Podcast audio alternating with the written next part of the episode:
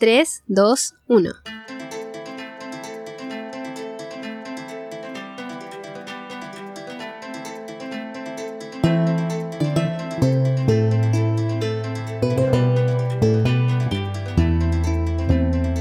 Ha sido súper bonito y, y como grato para mí, un poco ser una ayuda, una luz en el, en el mundo celíaco y de los alérgicos, como ser alguien que ya llevo harto tiempo en esto y más, o sea, no es que sepa tanto, pero estoy aprendiendo y, y he conseguido buenas recetas y me encanta poder ayudar a la gente y responder sus dudas, ser como un, no sé, y aparte ser de región, entonces entiendo mucho a la gente empatizo, estoy ahí luchando.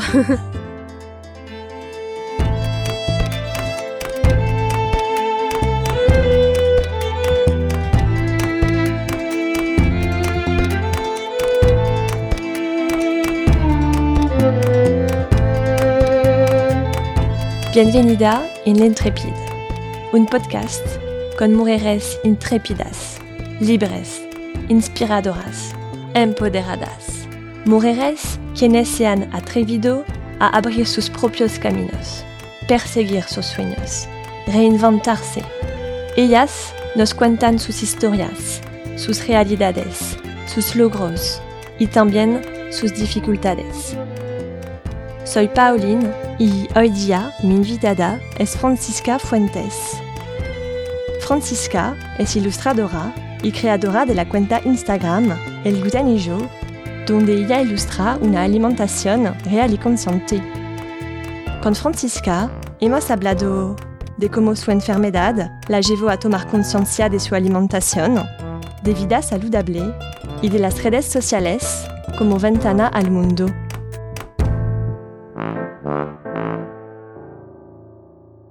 Buenos días, Fran. ¿Cómo estás? Hola, muy bien, ¿y tú? Sí, súper, súper feliz de que nos juntamos aquí en el eh, Boa Restaurant. Me gusta mucho el lugar. Fran, dime, ¿quién eres y qué haces? Bueno, primero también agradecerte por la invitación. Yo soy una fiel fanática del podcast, me encanta escucharlo, he escuchado todos los capítulos. y bueno, yo soy Francisca Fuentes, soy ilustradora y celíaca, lo cual me llevó a ilustrar recetas para celíacos. Eh, soy celíaca desde el año 2001, cuando yo tenía 6 años. Crecí en Parral, Chile. Y ese fue un periodo en que no había tanta oportunidad para los celíacos en cuanto a lo que hay, lo que había. Así que ahora que llegué a Santiago hace unos 5 años, es como que se me han abierto muchas puertas y además de eso inventé el, el Instagram. Sí, el Instagram, el gluten. El, el glutenillo. Sí, sí, vamos a hablar uh, de eso después. y en tres adjetivos o palabras, ¿cómo te describirías? Oh, qué difícil. En tres palabras. Mm, mis tres pasiones quizás. Ilustración, comida y sustentabilidad. ¿Y intrépida también? También, sí. ¿Qué significa para ti ser intrépida? Yo creo que para mí ser intrépida es algo interno, como luchar contra tus propios miedos. Por ahí va la cosa, como enfrentarte a tus propios pensamientos que son los que al final te juegan en contra o a favor. Hace un poquito más de un año creaste la cuenta Instagram El Gluten y yo. Cuéntame, ¿cómo nació la idea y por qué crear esta cuenta dedicada a los celíacos y intolerantes a, al gluten? Y... Te voy a contar la historia. Mira, yo estudié arte acá en Santiago y soy, como te dije, soy de región. Llegué a vivir una residencia de estudiantes que daba la U, que era una beca. Y ahí habían... ¿Estudiaste ilustración? Estudié arte, sí. Ahí, eh, entre hartos beneficios que tenía, lo malo es que no podía cocinar y tenía un microondas. Un microondas, refrigerador y eso era todo. Entonces, como yo tenía una dieta especial, me daban cosas muy insípidas, muy como que hechas sin amor. Eh, de repente comía arroz congelado, acelga congelada, cosas muy así. Y cuando terminé la carrera, eh, me fui a ir con mi pololo, que me dijo ya compartamos los gastos porque yo no tenía dónde ir en realidad. Y fue bacán porque ahí tuve la, la oportunidad de tener un espacio como propio para hacer cosas cocina. Yo nunca, nunca me había gustado cocinar y después de eso como que fue un boom de, oh, pienso todo el día en comida quiero puro experimentar, hacer cosas ricas. Y de ahí él me dijo como, oye, pero pasas todo el día pensando en comida, ¿por qué no haces algo con eso? Como, ilústralo y, y ayuda a los celíacos, así como, él me dio ese empujoncito. Y yo le hice caso, sin mucha fe en realidad, así como ya voy a hacer, a ver, voy a probar, ¿qué pasa? Y fue una explosión como de gente que estaba en la misma, una comunidad se fue creando muy rápido, muy sorprendente. Sí, eres uh, celíaca. ¿Y cuál es tu historia al respecto? Tu, tu camino, ¿cómo descubriste como esa enfermedad? No sé si podemos... Sí, es una enfermedad autoinmune. Eh, a los seis años tenía problemas de crecimiento, porque todos mis compañeros estaban súper altos y yo un año sin crecer. Me estanqué, tenía la piel súper seca, tenía mucha hinchazón, dolor después de tomar leche, cosas así ese tipo de síntomas. Entonces, mi familia me llevó al doctor y, me, primero me quitaron la lactosa, me quitaron otras cosas. Y ya después el doctor dijo, mira, como no pasa nada, hagamos el examen de celíaca. Y ahí salió que era eso. Y de ahí como que cuando tú sabes eso, adoptas una dieta normal, o sea, sin gluten, digamos, y todo se pone normal. No hay, es, esa es la única medicina, el alimento. ¿Y cuál, cuál fue tu, tu reacción? ¿Cómo tomaste esta, esta noticia, bueno, tú, tú eras niña, pero... Sí, o sea, yo no, no tengo tanto recuerdo de esa época porque igual fue una, una época difícil en mi familia, ¿ya? Fue como una época de muchas cosas. Entonces lo tengo un poco borrado, pero sí recuerdo que, que era complicado, o sea, como habían tan pocas opciones y tanto, tanta ignorancia al respecto, porque en esa época era como que todos decían, uy, pero, pero ¿qué es eso? Nadie sabía lo que era la enfermedad celíaca. Entonces, mi mamá tenía que ingeniárselas, pues, mi papá buscando productores cerca de arroz, por ejemplo, para que no tuviera trazas de gluten. Mi abuela ingeniándose una empanada de papa, no sé, cosas así. Claro. Bueno, cambiar eh, es algo difícil, ¿cierto? Como... Sí, hay que cambiar toda la vida al final, es un cambio muy drástico, porque todo lo que uno estaba acostumbrado a comer eh, era con gluten o traza, entonces hay que acostumbrarse a siempre traer tu comida donde vaya, eh, no sé, cuando habían cumpleaños de amigos, de compañeros, yo llegaba ahí con mi tupper y todos me decían, ¡ay, qué es eso! Como siempre el centro de atención por algo que no quería ser el centro de atención al final. ¿Y con este cambio de alimentación te sentiste mejor? Sí, automáticamente, o sea, uno deja el gluten y al tiro se notan los cambios. Porque al final es como un veneno que está entrando a tu cuerpo día a día, entonces te vas desgastando. Y ahí empiezas a regenerar nuevamente y vuelve a la normalidad. Yo tuve suerte de que me lo pillaron chica. Claro. Y mm, compartir tu historia a través uh, de, mm, de tu cuenta Instagram, ¿qué, ¿qué representa para ti? ¿Es como una necesidad, también una ayuda que quieres aportar? Sí, es hartas cosas.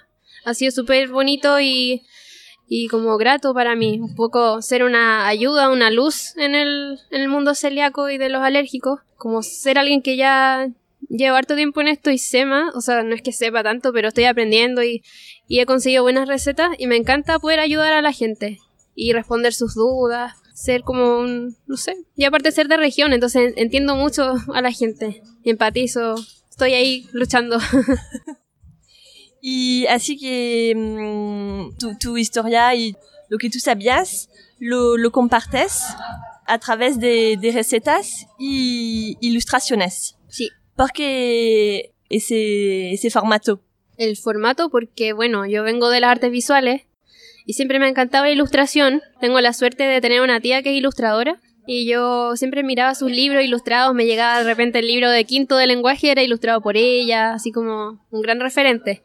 Entonces, bueno, me encanta, me encanta dibujar y lo quise mezclar con la otra nueva pasión que era la cocina, como mezclando mis dos pasiones al final. Cuando tú, mm, tú haces una receta, es tu propia receta, ¿cierto? Sí. ¿Cuál es el proceso para descubrir una receta? Cuéntame. Probar, probar, probar, probar.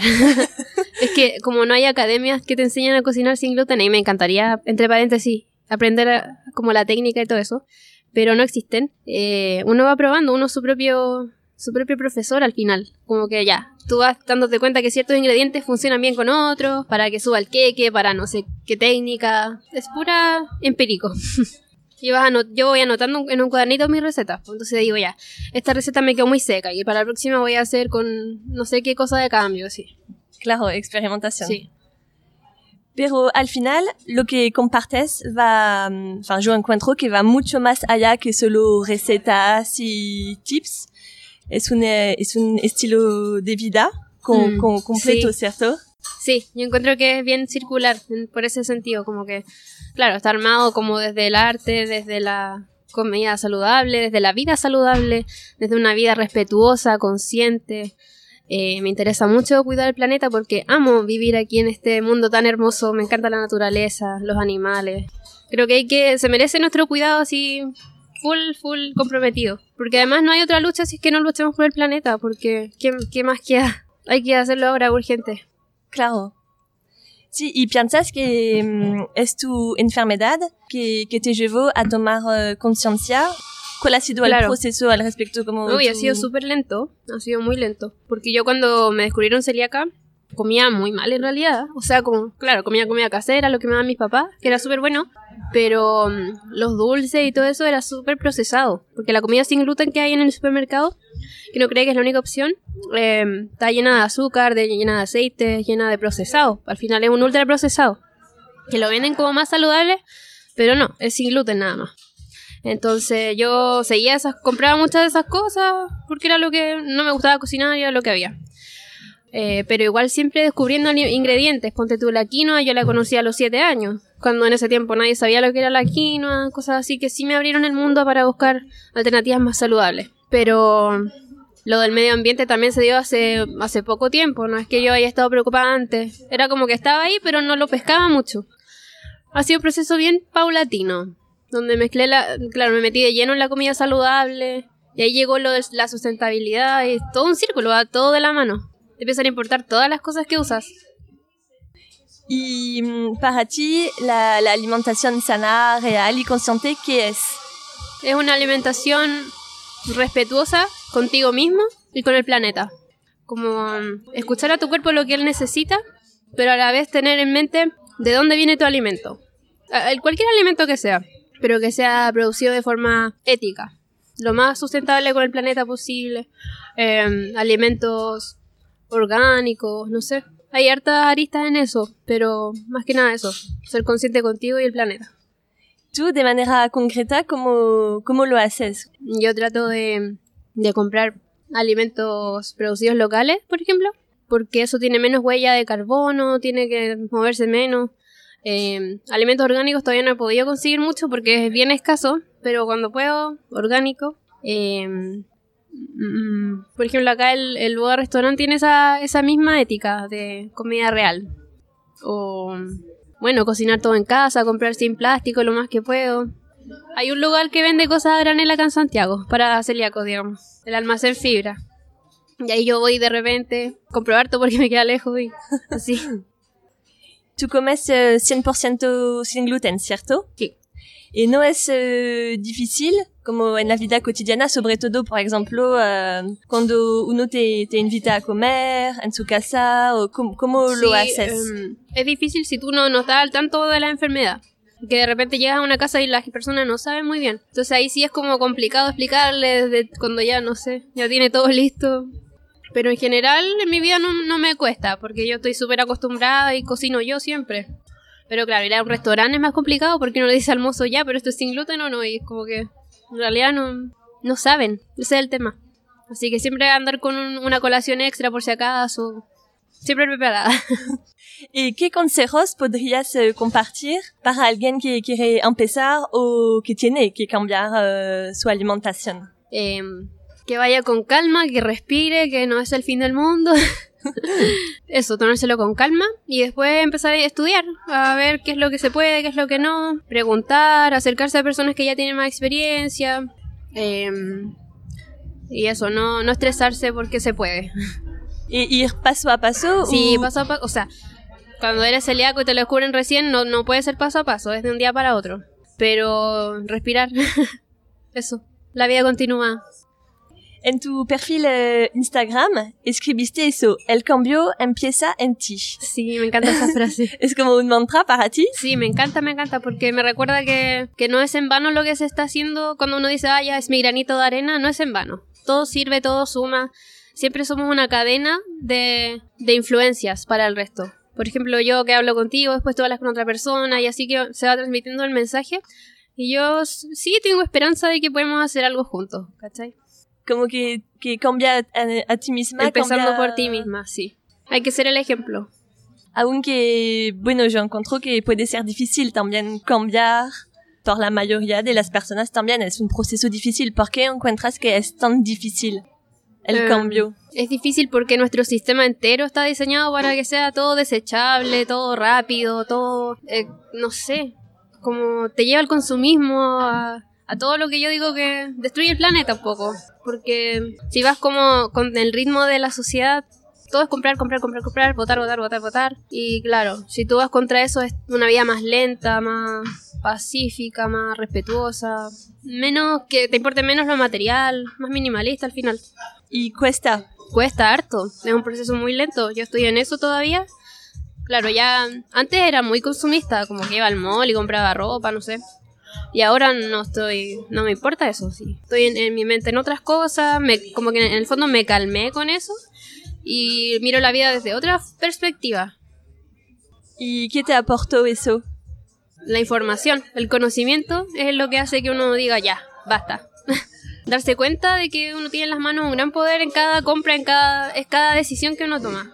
Si tú vas y compras un producto que viene envasado, re- procesado, tú le estás diciendo que sí, que siga haciéndolo porque tú quieres comprarlo. Y así un montón de gente. Entonces, si dejas de comprarlo, lógicamente que va a haber un proceso ahí para evolucionar, creo.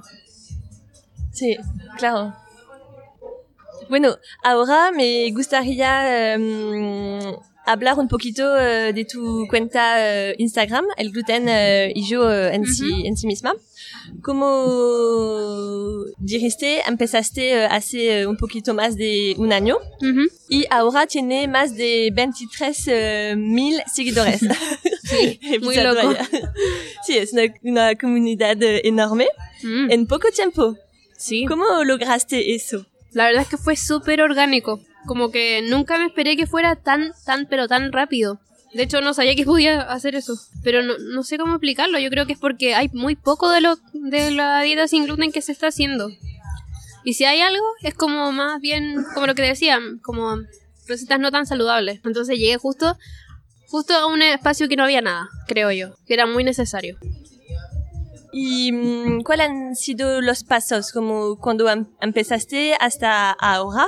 ¿Cuál fue el proceso para desarrollar tu cuenta? Como... Mm, no sé, no lo pensé mucho. Fue como dándose con el tiempo, con lo que iba haciendo. Primero pensé empezar como a hacer cómics o algo así di- divertido con la enfermedad y después como que lo fui cambiando a hacer recetas. Y así lo empleé después a la sustentabilidad. Pero nada pensado de antes, se ha dado nomás. ¿No tienes una... Una pauta no. se va dando naturalmente con mis siglos. ¿Y qué representa Instagram o digamos eh, las redes sociales para ti? representan como una ventana al mundo, donde yo puedo mostrar lo que hago y es una forma súper útil hoy en día de trabajar, porque eso te abre muchas puertas. Gracias a Instagram he conocido a un montón de personas, he hecho muchos trabajos, es como el portafolio actual. ¿Y mm, qué aprendizaje o consejos podrías compartir? Mm, yo creo que primero ser auténtico, ser súper auténtico, eh, hacer un trabajo de, de decir qué es lo que quieres mostrar, o sea, enfocarse, enfocarse en algo, no dispersarse tanto porque mejor organizarse en algo y pensar desde ahí, seguir una línea, un estilo, revisar los colores que quieres usar, no sé, generar como una, una identidad. ¿Y tú cuál es tu identidad? Mm, Yo creo que lo mío es como hecho a mano, lo suavecito, lo soft, por decirlo así, colores pasteles, amable. Yo creo que eso quiero transmitir, mucha paz, mucha tranquilidad, no estresarse, ir contra eso de la vida rápida, ¿no? Yo creo, quiero llegar a lo más lentito, lo más pausado, Claro. como antes. Y para el futuro, ¿cuáles son tus proyectos y ideas? Eh, me gustaría ir a estudiar fuera del país. Me gustaría seguir haciendo muchos ¿Has- estu- libros. ¿Estudiar qué? No sé, ilustración, espe- especificarme en, enfocarme en eso, o quizá cocina si encuentro algo que me tinque. ¿Y dónde? No sé, cualquier lugar en realidad. Estados Unidos, Europa. Eh, y nada, mi sueño siempre ha sido hacer muchos libros, no solo de cocina, de cuentos, de cualquier cosa, revistas. Eso, y conectarme más conmigo misma, muchas de esas tareas que uno deja de lado de repente. No enfocarse tanto en el éxito laboral, sino que más en un trabajo introspectivo. Creo que vaya, allá me quiero dirigir. Y aparte de, de eso, ¿qué otro tema te gustaría profundizar? ¿En mi vida? Sí. Además del glutenillo. La vida lenta. Me interesa mucho ese movimiento como lo que habla la Javia Mengual de Franca. Me encanta, me encantaría estudiar más de eso, como leer los libros, saber más. ¿Y cuáles son tus sueños, Fran? Personal, profesional y también quizás para el mundo. Uy, mi sueño es que podamos unirnos como sociedad a cambiar las mentes y hacer un mundo mejor. Suena muy cliché, pero es que hay que hacerlo porque siento que estamos en una urgencia terrible. Estamos en el momento preciso para hacer algo, un cambio, si no, no hay vuelta atrás. Yo creo que eso, que tomemos más conciencia, que la gente ya no siga haciendo lo mismo que está haciendo porque no, no vamos a llegar a ningún lado. Y así poder seguir con los sueños de cada uno, porque si no, no sacamos nada. Claro. ¿Dónde o en qué cosas encuentras inspiración? Eh, mucha inspiración cuando voy a lugares que me gustan, en los viajes. ¿Cuáles son? O volver a mi casa. La casa de mi abuela me llena de inspiración, con cosas antiguas, cosas con el, que tienen el paso del tiempo encima, los animales, la naturaleza. Eh, los libros me llenan de inspiración. Libros de todo tipo, libros ilustrados, antiguos, de cosas modernas, los libros de cocina, las personas, la experiencia. Hay demasiadas cosas que me inspiran. ¿Hay unos libros eh, en particular que, que, te, que te gustan mucho y que podrías compartir? Sí, me gusta mucho de varias ilustradoras sobre todo. Eh, por ejemplo, Jane, El zorro y yo, que lo ilustró Isabel Arsenault.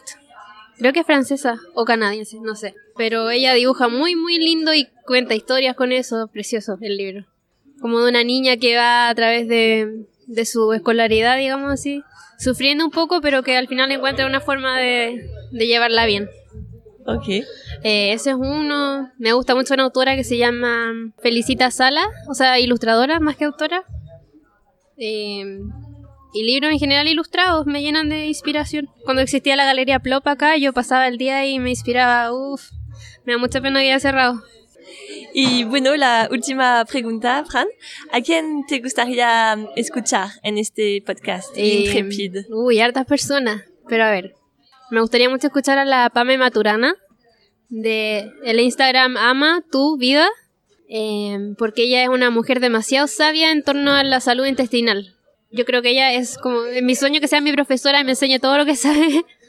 Eh, a la Pame, también me gustaría escuchar a la Karina Koch, una ilustradora que sigo su trabajo hace años y me encanta.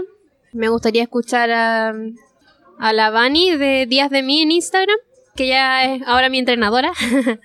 es una mujer brasileña muy seca, me encanta. Eh, ¿Y quién más podría ser? Bueno, la Antonia Cafati, Brotes y Raíces, me encantaría escucharla acá. Ah, bah, la entrevisté ya. ¿Sí? Sí. Ah, qué genial. Ya, Sí. súper. Eso sí. Bueno, muchas gracias, Fran. Gracias a ti. gracias por tu tiempo. Gracias. Me alegro mucho de haber estado acá.